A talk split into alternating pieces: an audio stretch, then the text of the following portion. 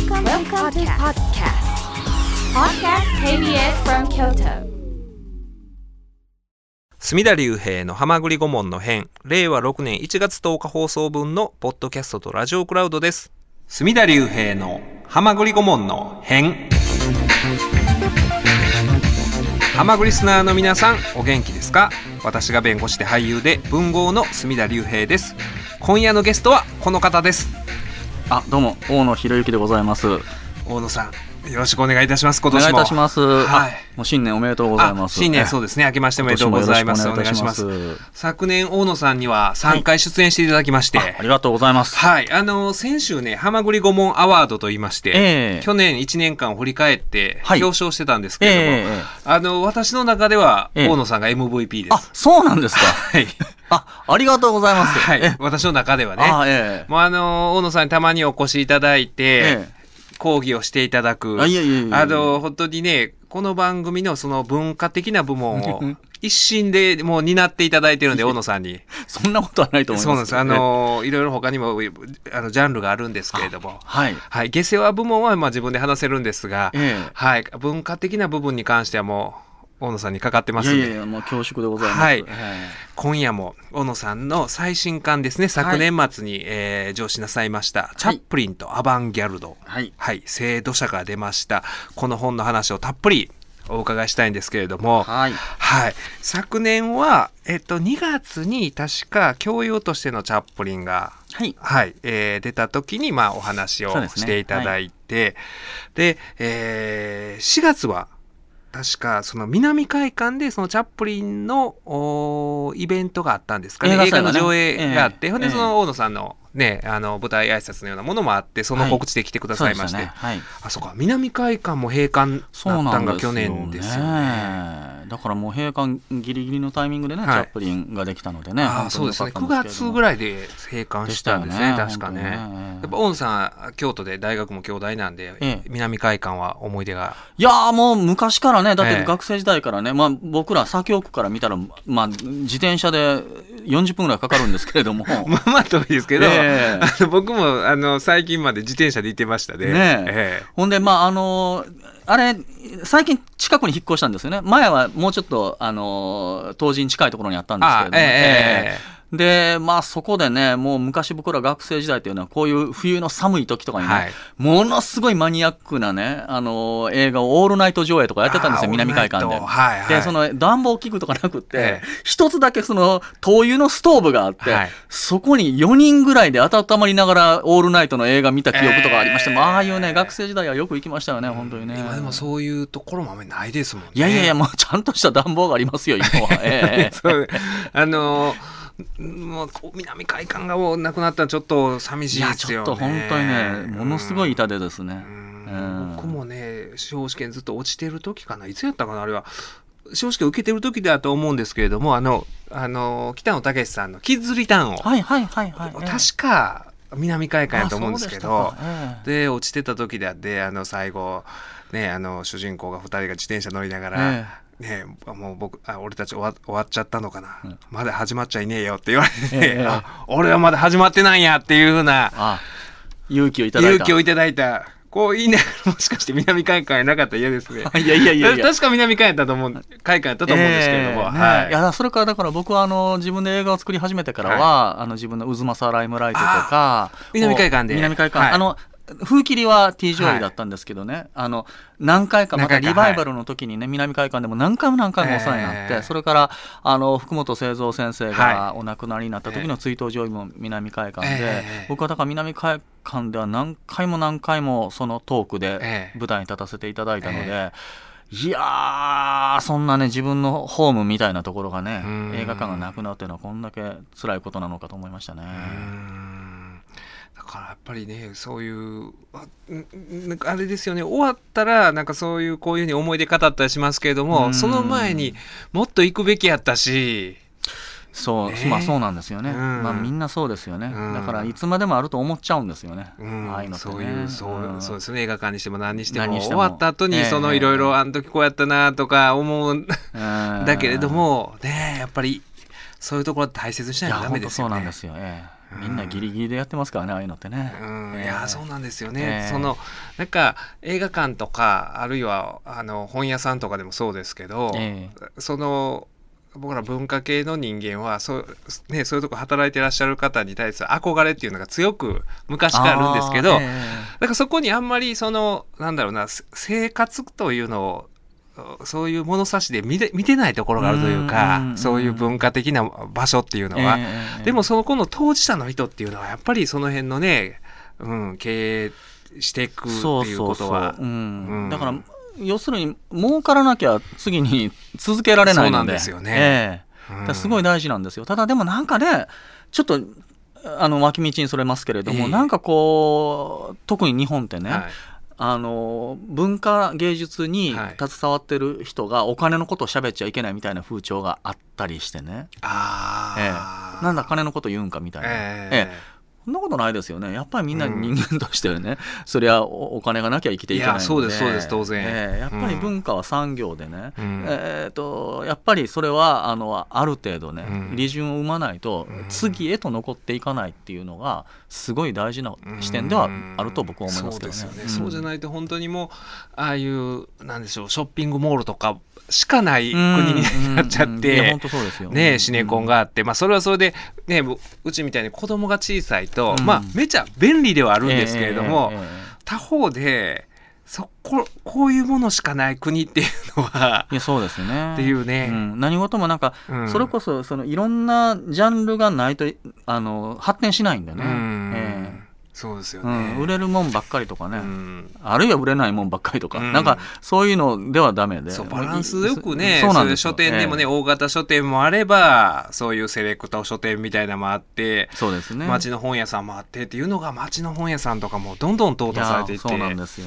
うん。ねだからまあちょっとねこれあの私たちその普段からできることとしてね、ええ。何かそういうのをやっていきたいですよね。うん。あそうですよね。ううん。ん。えまあ、映画館もそうやしそうだな。そのレンタルビデオ屋さんとかでも、ええ学生時代ってあったじゃないですか独立系の、そうそうそうそう。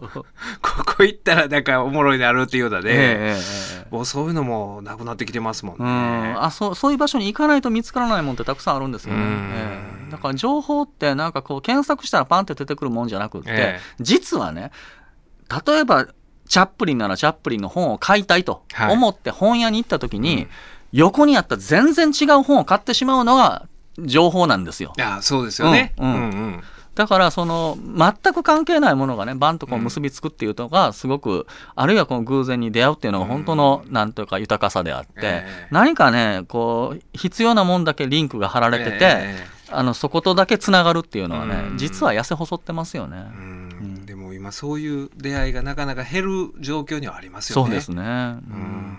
うんそういう意味ではでも本当にあの10月にこの番組をお越しいただいてあの70年代のロンドンミュージカルについてはいはいはい教えてくださって、えで、ね、大野さんの劇団とっても便利のコンプレックスあありがとうござはいいます。あの見に行きましたけれども ABC ホール大阪、いや素晴らしかったです。あ嬉しいです。いやーだからああ本当に大野さんとのそういうこの番組に出てくださって出会いがなければ僕あの、ね、この年でミュージカルに触れることもなかったでしょうし であの最初はやっぱりねえあのミュージカルって僕みんないあ前その出てくださった時に言ってたように結婚式の時にブロ結婚式じゃないあの新婚旅行でブロードウェイ行って、ええ。そこでずっと寝てしまってて、ええ。以来のミュージカルやったんですけど最初ね正直気恥ずかしさみたいなのがあったえんですよ。で大野さんが思っていた以上に歌ってらっしゃったじゃないですか。ええ。僕だから作演出のイメージあったから、ええええ。大野さんめっちゃ歌ってるやんっていうのが 最初はちょっとええ。なんかあの照れもあったんですけど、はいもうどんどんそういうのがもうものすごい長かったでしょ、はいええ。全くなくなっていってあ。もう物語にこう没頭して。ありがとうございます。あれをええ。えその日によっては昼夜なさってたわけでしょ？そうですね。ええいやすごい体力ですよね。まあ、や、自分がやってることなんであんまりわかんないですね。いや見てても、ええあの僕ら見てるだけでもまあねあの、体力がいる、うんまあ確かにね、なああの、走り回ったり走り回って。見てる方もなんか走り回ってるの見てることでなんか、うん、カロリーを消費してるんですけどこれやっててる人大変やな思って。しかも大野さん僕よりもいくつか年上なんで、あはいはいはい。ええええ。えまあまあちょっと、でもあれ舞台立ってる時はね、あの日常とはまた違えうエネルギーが出てますから。アドレナリンが出てて。そうでしょうね。だからそんなに、あの、なんというか、しんどいなとか思うことはないんですけどね。うんえいやでもなかなかね本当にああちゃんとこういうのを見とかなあかんなっていうふうにあありがとうございます。思ったしでかっこよかったですね。あ本当ですか。ええそんな、そんなこと言われたら生まれて初めてですけど本当にかっね。こよかったです。あの、うん。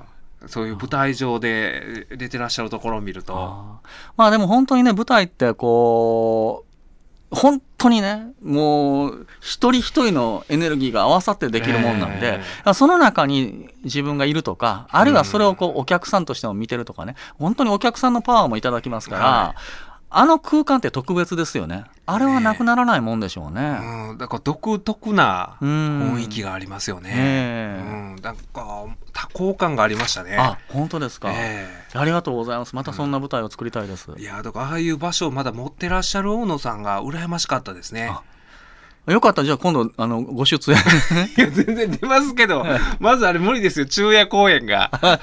いや歌えないですねほんで。ああの準備期間くださったらもう喜んで出あ、ます。本当ですか、はい。ええ。いやーいやもうそそうしたらあの僕の肩書きにまたミュージカルあ。俳優の上にミュージカルもつくんで素晴らしい。よろしくお願いいたします、はい。ええ。今夜はたっぷりと、はい。えーチャップリンとアバンギャルドについてお伺いしたいと思います。はい。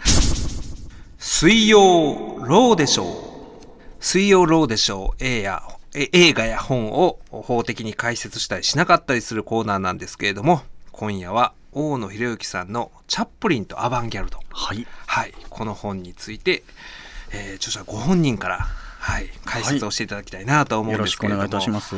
はい。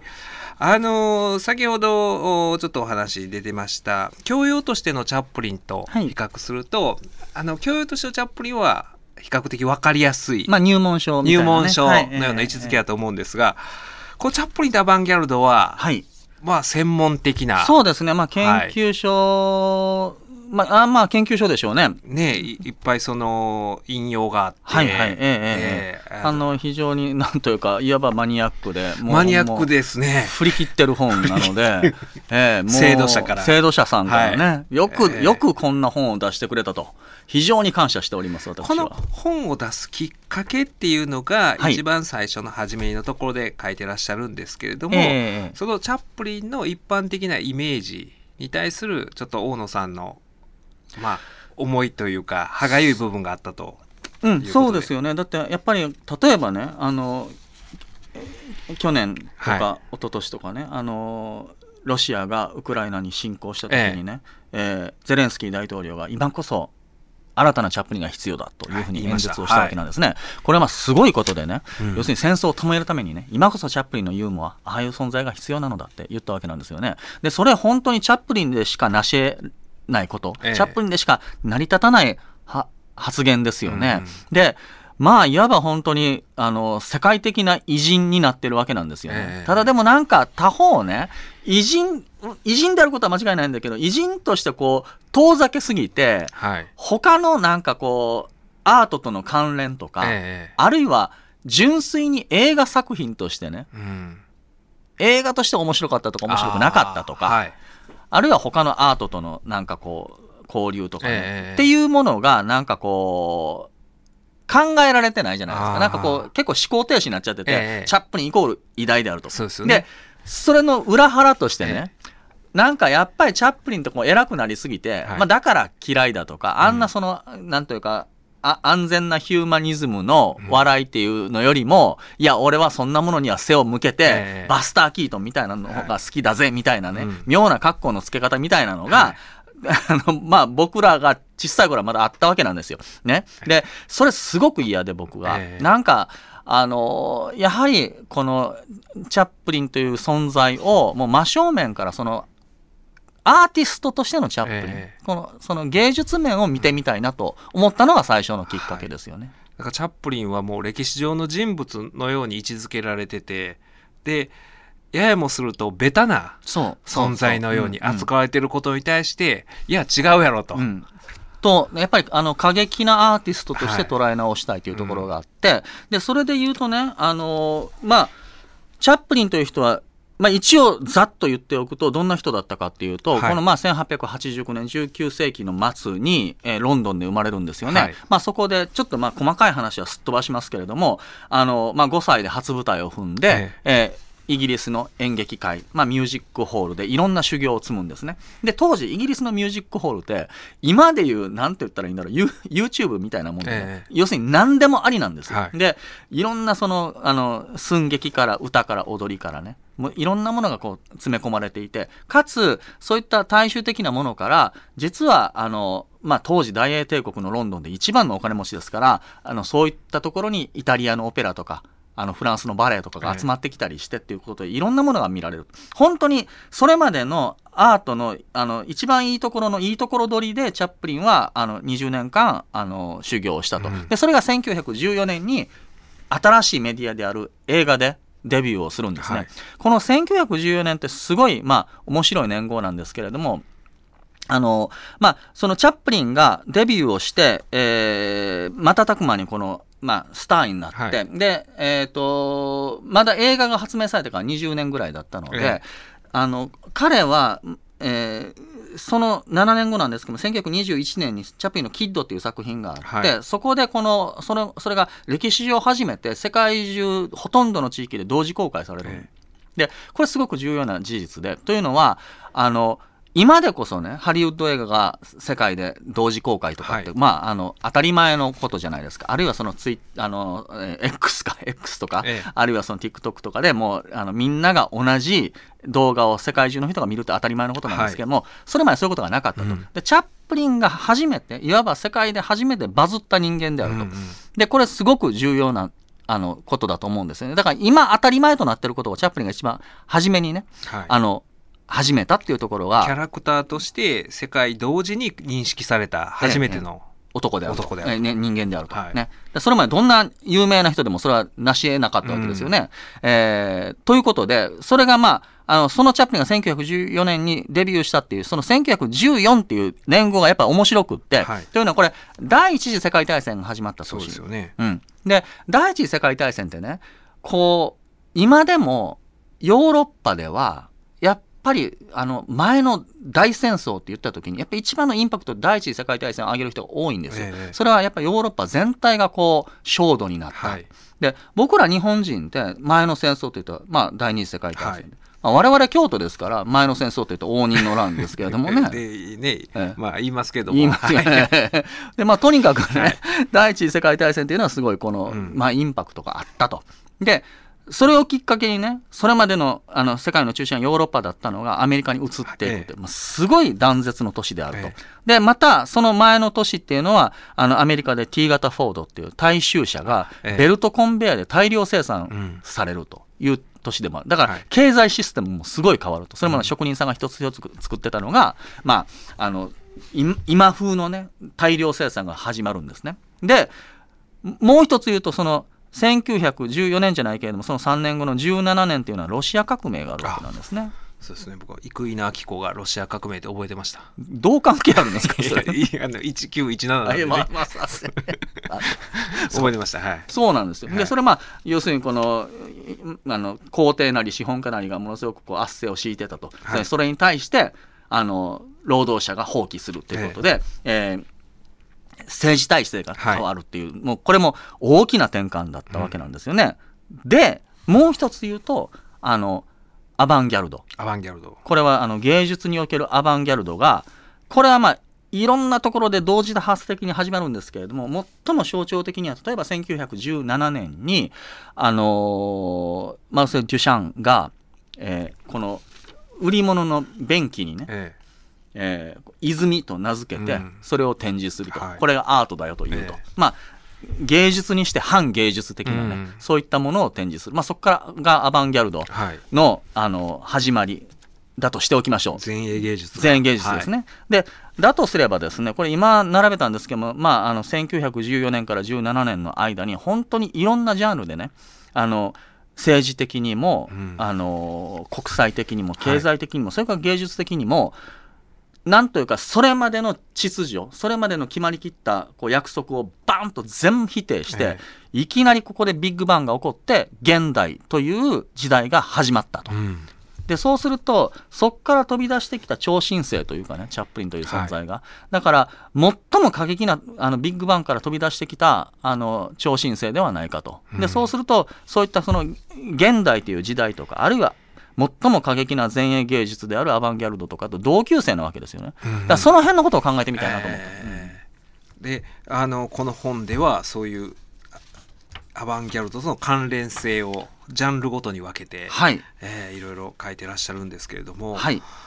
あのーね本当にその僕らチャップリンのその王道を歩むというイメージがあまりにも強すぎて、えええだからその辺があの本当にこういうふうにあの大野さんにまとめられて初めて知ったことがたくさんあって。えありがとうございます。ええ。だからそのねあの第2章のとこチャップリンと舞踊、まあ、はいダンス踊りのことを書いてらっしゃるんですけど、はい。そのチャップリンのあの動きっていうのは、ええ。バレエそのものやそうなんですね。やっぱあの身体ってね、ええ。だからあの身体そのものが革命的であったと。えで、まあちょっとあの、この本の話をしておくと、はい。これ、あの、8章立ての本で、ええ。ー第1章がチャップリンとアバンギャルド、はい。これはチャップリンとモダンアートの関係について言ってて、で、第2章が今おっしゃったチャップリンと舞踊、はい。えーチャップリンとダンス。ダンス。で、第3章がチャップリンと音楽。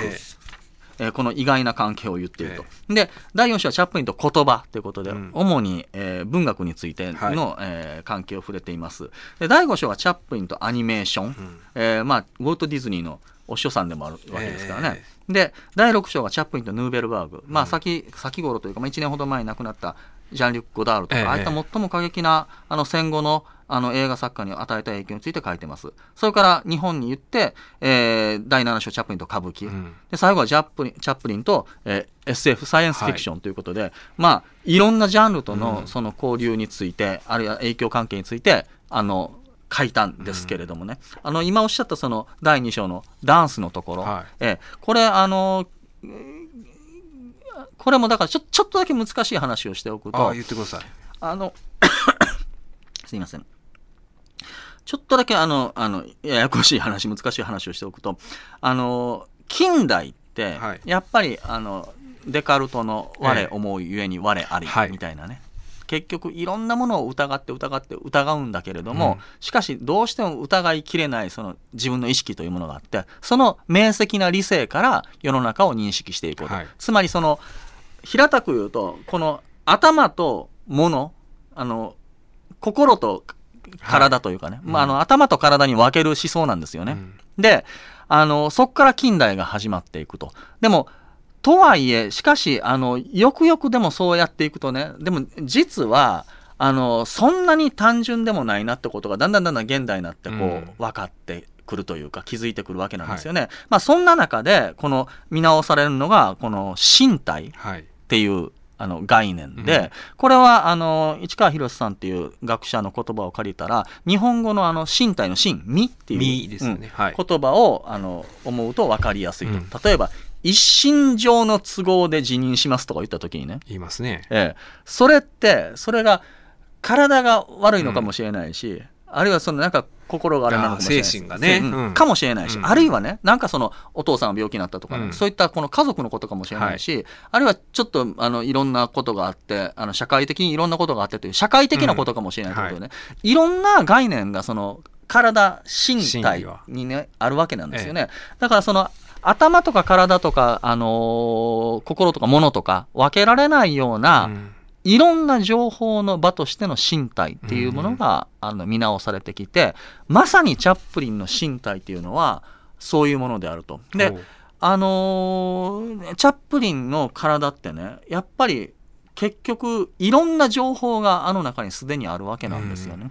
で例えばあの要するに思い浮かべてもらったら分かるんですけれどもあのものすごいきついコートに、ええ。きついその上着にダブダブのズボンがあると。はい。下半身は。ええ。うん。で、えーまた、あの、ものすごいちっちゃな山高帽はい。に、ダブダブのその大きな靴を履いているとかね、はい。まあ、あの全てがちぐはぐで矛盾してるんですね。うん。はい。で彼は非常にあのデビュー当時25歳で若いんだけれどもその若さを隠すためにそのひげをつけていると。っていうことでその、まあ、またその若さをもこうひ否定してるようなね、いろんなこの否定が入り混じってるような矛盾した身体というか究極に矛盾しているっていう、ええ。なんか、まあ、いろんなあのものがこう詰め込まれているっていうようなそういうこう究極の矛盾した身体で、だだから彼はアメリカ人やイギリス人も見えるけれどもでも日本人としてもなんかとてもあの共感をすることができるしってことでなんかさまざまな情報が行き交う場所でもあるわけですよね。ですごく人間的でもあるしでもあのちょこちょこちょこっていうパントマイムってね非常に機械的でもある。えで今おっしゃったように、まあ、僕そこに書きましたけれども、まあ、あのバレエ的な身体、うん。もう本当踊っているような優雅な身体であるし、まあ、本にも書いたんですけれども、まあ、バレエで一番のポジションってありますよね、ええあの両足を広げるポジあション。れあれがそのいつもあの放浪紳士がえ。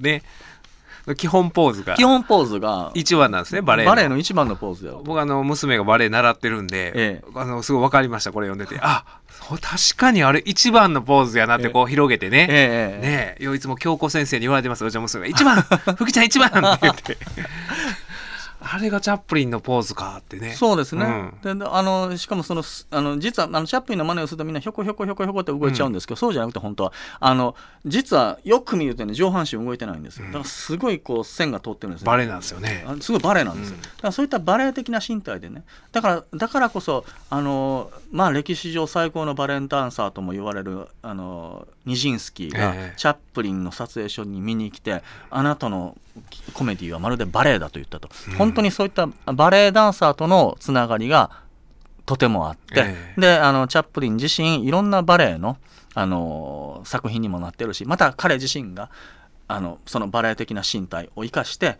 えーその後はあの晩年には「ライムライト」っていうバレエをテーマにした映画も作っているわけで、本当にそう言ってみるとなんかチャップリンを通してそのバレエの歴史とかダンスの歴史とかが見えてくるっていうのが一つ言えるしもう一つ僕がまあちょっとこの本に書いたのは、はい。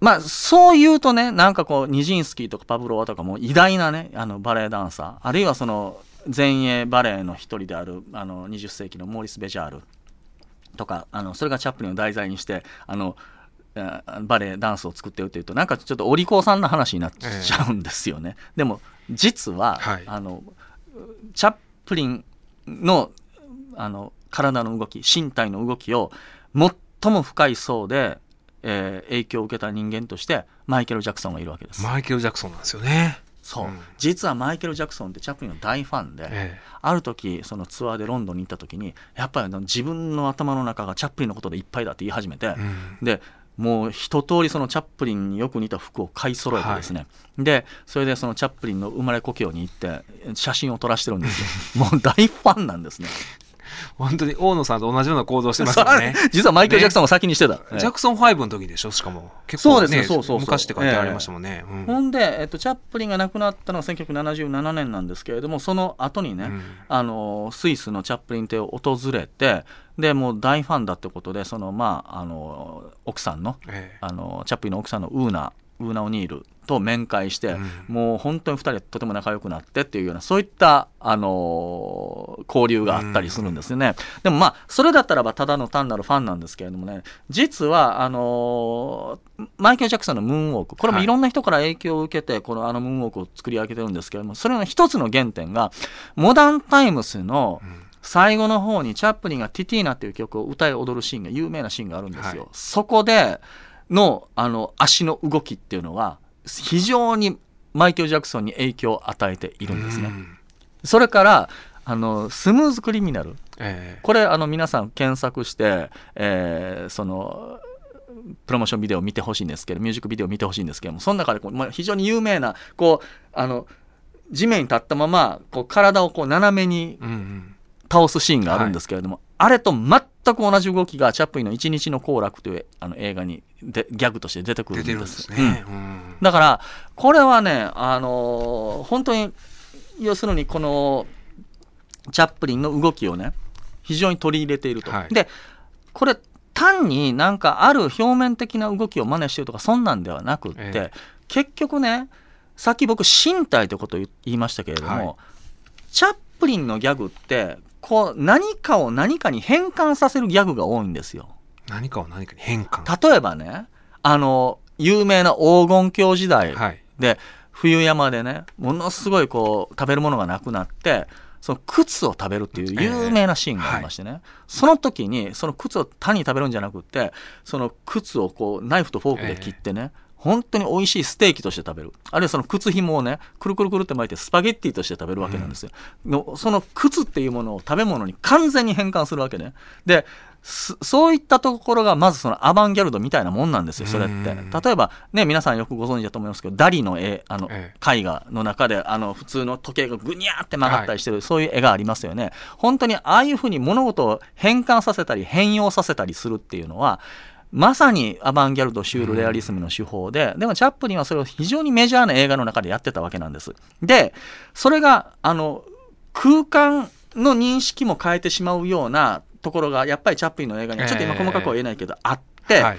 でそれで言うとねマイケル・ジャクソンのムーンウォークって、うん。前に進んでるように見えて後ろに行ってるわけですよ。そういうもんですもんうねん、でもう重力を無化するようなね、うん。身体でもって空間の認識を無化するようなあのスムーズクリミナルのあの倒れ方とかっていうのが、やっぱりチャップリンがその類まれな身体能力でねはい。この空間どっちがあの下どっちが上かとかね、うん。どうもう重力を無化するような軽やかな動きで、えーその身体表現をしていたってところから非常に深いところでマイケル・ジャクソンは影響を受けてると思いますね。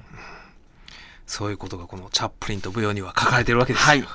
曲目お願いします。ということでそのあのあのチャップリンの大ファンであるマイケル・ジャクソンがそしてチャップリンの音楽、えースマイルをカバーしてます、えーマイケル・ジャクソンでスラスマイルです。今夜は大野博之さんをゲストにお迎えして大野さんの著作「チャップリンとアバンギャルド」について解説していただいてるんですけれどもあの今まで聞いてるリスナーはおそらく「隅田ほんまに大野さんの話分かっとんのか」と。そのねバレエダンサーの名前著名なダンサーの名前を挙げられて「はいはい」とか「ええ」とか言ってるけれどもほんまに知ってんのかと疑ってると思うんですが知りません。ねいや、ででもね、あの、これでいいんですよ。大学の先生の講義って、わからんでも聞いてたじゃないですか。ええ聞きながら、後から勉強して、えうん、ええそういうもんでいいと思うんですよ。なんか耳学問的なね。ええなんかそっからまた知ったらいい話やし、ええ私この本読んで知ったことがたくさんあるし、ほとんどそうなんで、そういうことって、あの、大学も僕まともにちゃんと授業受けてなかったんで、法学部でもう司法試験の勉強始めてたんですけど、ええ。予備校ばっかりで、ですごいそれ後悔してるんですよ。ちゃんと学問的に法律学を丁寧に学んでこなかったことを、ええ。でそういう学ななんだろうなアカデミックなことに対するう憧れとコンプレックスがあるんでこういう大野さんの本を読むと勉強になるし話を聞くとその受けてなかった大学の講義ってこんなんやってんやろなっていう いやいや、恐縮です。はい。ええ。あのお願いします。講義を。いやいや、あの、すいません、その講義というほどの、あのそもそも僕もあまり大学に行かなかった人間なので、それ、あの、するいや大資格はな野さんのそいんですけど。も。の学生時代にやってたことを考えると、え。時間足りないですもんね。まあ、だからこれね、あんまり言うとあれですけど、昔の兄弟って授業あんまりなかったですからね。らしいですえね。えだから5月ぐらいになったら、はい。指導教官から電話かかってきて、ええ。ああ、大野君、あの、君、演劇忙しいやろうからね、あの、授業に来んでええよって、あの、あんたの芝居が面白かったら単位あげるからとか ええ学校やな。余計に芝居頑張らなきゃね。そ そういうあれだったんで、まあまあ、本当にその自由にさせてもらって、それはいい学校でしたけどね。いやーだからそそれがあるからこそこの本があるわけで。まあなんかね、その興味本、あの興味の赴くままに、なんかこうう、いろんなジャンルとの、あの、うんちょっと、あれを書かせていただいたって感じで、ちょっと先ほどは、あの、すっ飛ばしましたけれども、ええ。絵画のところでもね、はい。えー例えばピカソとかシャガールとか、うん。あるいはダリとかとチャップリンは非常に交友があったし、えーそのさっき言ったその、あの、便器にバンとこう泉って名前をつけて展示したデュシャンは、もうチャップリンの大ファンで本当にもういろんな日記とか手紙とかにチャップリンのことを書いたりしていると。で一番面白いのはフェルナン・レジェっていう人が、はい。チャップリンを題材に繰り返し繰り返しあの絵とかええ。アニメを作って、でもその中の一つの作品がバレエメカニックっていう作品でこれは面白いんですね。さっき僕言ったその身体はい。がチャップリンが本当にバレエのようでかつ機械的なものっていうのを、やっぱり彼はアーティストだからバレエでありメカニックであるっていうようなねそういったあのカクカクカクカクって機械的に動く、うん。あのチャップリンをアニメーションにしたりしていてあの非常にその辺の絵画とのやり取りっていうのも面白いえのでぜひあのご覧いただければと思うんですけれども。であのちょっとそれでその後、まあ音楽の話をはい。したいんですが、で今アバンギャルドアバンギャルドって言ってるんですけどじゃあその音楽の話をする前にじゃあアバンギャルドって何ぞやってことをねこれちょっと一言だけで言っておきたいんですね、はい。でアバンギャルドって、まあ、もあのもともとフランス語であの要するに前衛つまりその戦いの時にね最前線があってその前のことですよね、ええ。要するに前衛のことをアバンギャルドって言って、だからまあ本当にあの今のこっちの陣地じゃなくってあの敵とのあ、はい。間のね一番のその最前線のことをまあ前衛って言うわけなんですけれどもだからあのそれまでの価値観をバーンとこう否定してあの次へと戦っていくようなそういったラインなわけなんですよね、まあ、戦いのラインですよ。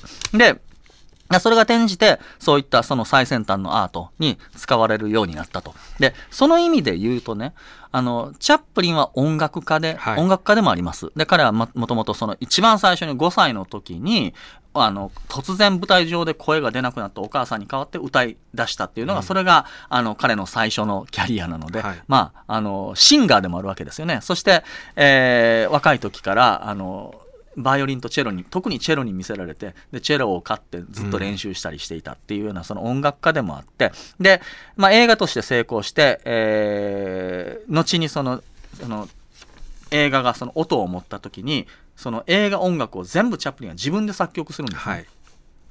でそのうちの一曲があのモダンタイムスの「スマイル」という曲で先ほどお聴きいただいた、あのマイケル・ジャクソンがカバーしている「なーななななななななななななな」ものすごいこのロマンチックなメロディーで素晴らしい美しいメロディーなんですけどねでも普通前衛音楽っていうともっとこう小難しいねつまりなんか和音があって美しいメロディーが流れてるとかじゃなくて、ええ。そういった和音とあのメロディーの関係とかも全部解体したような。ね、まあ、12音階っていうようなものすごいこうパッと聞いたらねあんまり耳なじみの良くないような音楽とかあるいはすごいノイズ音楽とかね、はそういったものが思い浮かべて。でそれとまあ、比べると、チャップリンって全然前衛音楽ではないわけですよ、普通に言ったら、ええ。普通のロマンチックなポップスですよ。はい。じゃあなんで僕はこのねあのズチャップリンとアバンギャルドって中に音楽の書を書いたかっていうとあの実はねチャップリンは音楽家としても非常にその手法が前衛的なところがあってそれはなぜかというと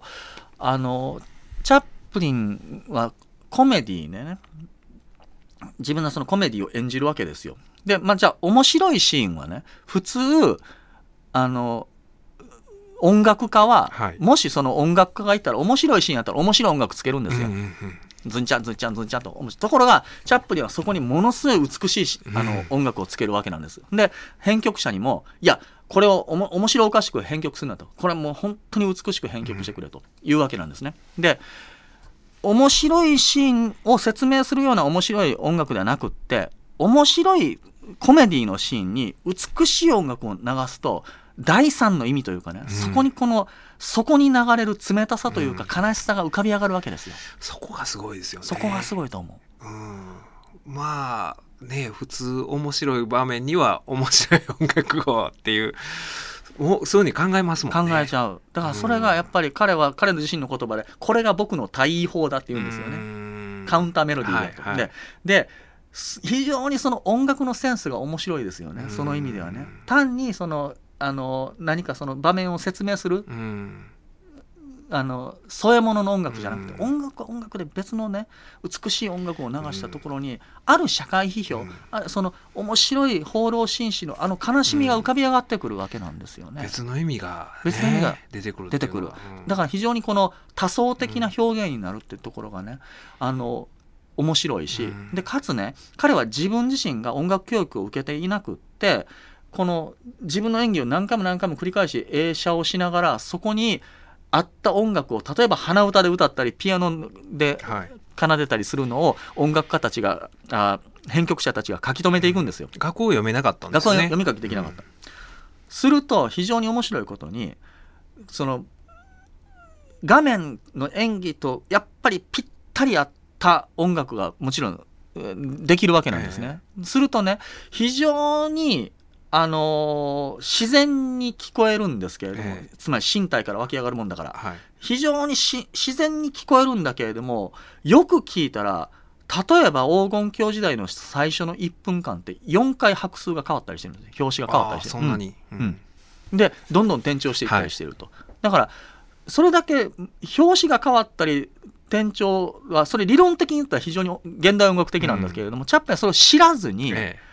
あのやってるんですね、ええだからそこがやっぱり、まあ、もう一回身体という言葉を使いますけれども、人間の身体の複雑さとシンプルさ、え非常にシンプルで自然なように聞こえて実はものすごく複雑で理論的なんだよってところが、その相矛盾したものがやっぱり畳み込まれてるという意味でも、うん。彼の音楽はとてもとても面白い。意図せずそういうところにたどり着いてたたどり着いている、うん。うん。だからね例えばドビュッシーとかこれは現代音楽のほとんど、まあ、ゴッドファーザーみたいな人だと思いますけど、ドビュッシーが若い時のチャップリンを見て「君は本当の音楽家だ」って言ったとかね、あまあ、いろんなあの本物の音楽家、ストラビンスキーとかもそうですけれども、あのチャップリンと出会ってもうチャップリンの体に本当に音楽を感じて、あ、うん。だからパッと聞いたらすごい甘っちょろいイージーリスニングなロマンチックなメロディーなんだけれどもそこになんかある冷たい理論的なものというかあるいは悲しみというものがうん。もう本当に幾重にも折りたたまれているようなものをいろんな音楽家ち音楽家たちは感じていたという意味ではやっぱりアバンギャルドうんじゃないかなと一つ言えると思いますね。そしてもう一つあのその音楽のショーで、はい。いや僕すごいこれ興味深い分析やなって思ったことがあって、え。え、え。これねあの前からね僕、はい。い、ろんな人から言われたんですよ、えねチャップリンってビートルズと関係あったんですか？え、うん。ね。だってまあ今21世紀に僕たち生きてて、はい。20世紀からねじゃあ映画から1人選べって言われたらやっぱりまあいろんな意見あるけどやっぱりチャップリンだと思いますよ、はい。僕でじゃあ音楽界からね、まあ、とりわけロックからねうん。1人選べって言われたら、まあもちろん僕もいろんな人好きだけれどもやっぱ1人だけ20世紀から選べって言ったらやっぱ社会現象としてはビートルズまあそうなるでしょうね。ね。うん。やっぱこう巨人なわけですよね。でじゃあそのあの二大巨頭がね何らかの関係があったのかと。うん。まあ、パッと見てあの両者は非常に似ていて。両者ともイギリス人で、そうですよね、うん、でアメリカへ。アメリカにはい。成功したと、はい。で特にジョン・レノンとかはね、うん。あのイギリス出身で、はい。でも1970年代からはアメリカに拠点を置いたっていう意味でもはい。非常に似ている、そしてまたあのこれもとりわけジョン・レノンはあの社会に深くコミットしたええ。音楽活動をしたという意味でもあの非常に共通点があるんですね。だからまあえあのあるそういったがこの外形的な事実を並べると、えーなんとなくあの共通点があるなぐらいしか、まあ、分からなかったんですけれども、果たしてその2人あの両者にはこう共通点あったのかどうかっていうのをね、こうしまあ、調べに調べたんですよね。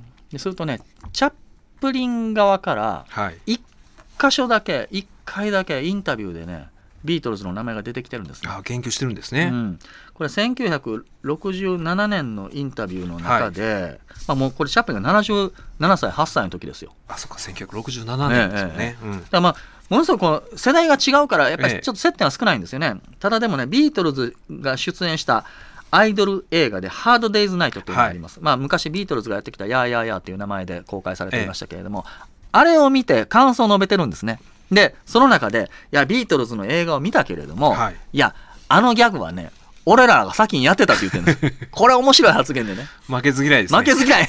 ね。あなたはもうね映画の王様なんだから張り合わんでいいのに、ええええ。そんな若造にね。若造に対してね、いや、あれはね、もう1914年にもう僕たちやってたことですよとか言ってね、やっぱ僕、その負けず嫌いなあのチャップリン、すごい面白いなと思うんですけれども、でもやっぱそれをちゃんと見てたっていうのがすごいなと、僕は思いますね。で、えーと、それに対して、じゃあ、ジョン・レノンは、あのまあ、なんて言ったや言ってたのかと。で、これはね、調べれば調べるほど、まずもって、1970年代って、僕らが思うよりも、ご本人ら同士よりも、あの当時のマスコミがチャップリンとジョン・レノンをすごく、えー特にアメリカでははい比較検討して比較してるんですよ。ほこれなぜかというと、はいチャップリンは1952年に「ライムライト」という映画を作ってでそれのプレミア上映をロンドンで行いますってことで、はい。アメリカをこう出た瞬間にね彼はまあイギリス人だったからあのこう再入国許可証というのがいるんですけれども再入国許可証を取り消されるんですよね、要するに事実上アメリカから国外追放される、うん。それは冷戦期にアメリカが戦争に勝った勝ったって喜んでる時にねチャップリンはまあ反戦平和の思いをえ表に出してで戦争による大量殺人を告発する殺人狂時代のような映画を作る、まあ本当に冷戦期にねあのー戦勝に沸くアメリカの中でチャップリンはその平和論者であってそれはアメリカの国にとっては都合が悪いわけなんですね、でそれをまああの本当に姑息な手段でアメリカは国外追放してしまうっていうのがあったわけなんですよ。で全く同じ困難にジョン・レノンはいたわけです。うん。ジョン・レノンはアメリカでこう音楽活動をしていきたいと、はい。でも彼はイギリス人なわけなんですね。でだからアメリカ当局としては何とかして追い出そうとしていたわけなんですよ、えで特にジョン・レノンは、まあ、もちろん皆さんよくご存知のイマジンからそれからどんどんどんどん過激なあの歌を作っていきます、政治的にもでその中で、えーアメリカはちょうどベトナム戦争に負けた時で、はい。そういった反戦の機運が高まっていると。でそこでそういったあのおまあ、社会運動の中にね、こうジョン・レノンがこう参加したら、まあ本当にアメリカ政府としては、これやばいわけなんですよね。だからそういったその影響力のある文化人っていうのは、とにかく追い出そうとする。はい。でも、チャップリンもそうだけれども、ジョン・レノンもアメリカという国をもうこよなく愛していて、ええ。自分はそのローマ時代のローマに住んでるんだと、うん。ね、で本当にニューヨークが好きなんだと、ええ。ここで音楽をやっていきたいんだってことをね。だから自由に発信したいわけなんですよね、うん。でも自由に発信すればするほどそれはもう政府にとって、えー都合が悪いってことで国外追放されそうになるって時にこれってねチャップリンと同じじゃないかと。はい。ってアメリカの新聞はいっぱい書いて僕は調べれば調べるほどいっぱいそんな言われてたんですね。そうなんですよ、ニューヨーク・タイムズの社説にこう書いてあったんです、今ジョン・レノンを追い出そうとしてるけれどもね。要するにチャップリンを追い出した時と同じ間違いをもう一回するのかと。うん。